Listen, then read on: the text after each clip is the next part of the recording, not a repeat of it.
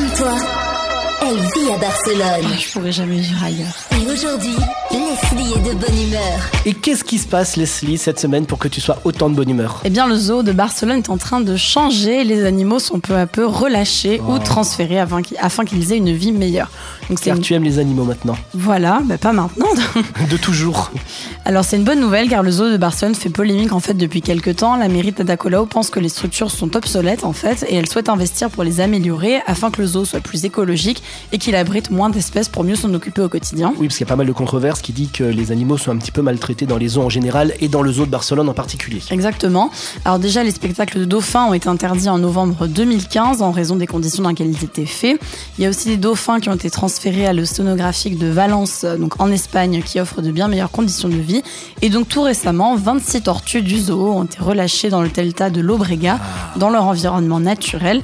Donc ce ne sont pas n'importe quel type de tortue, il s'agit d'une espèce qui grandit habituellement en Amérique du Sud et une espèce en voie de disparition.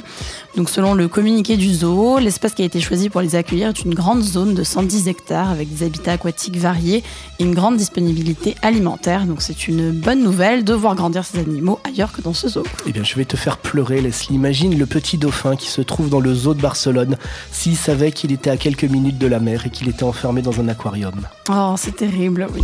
Barcelone, c'est ta ville. Equinox, c'est ta radio.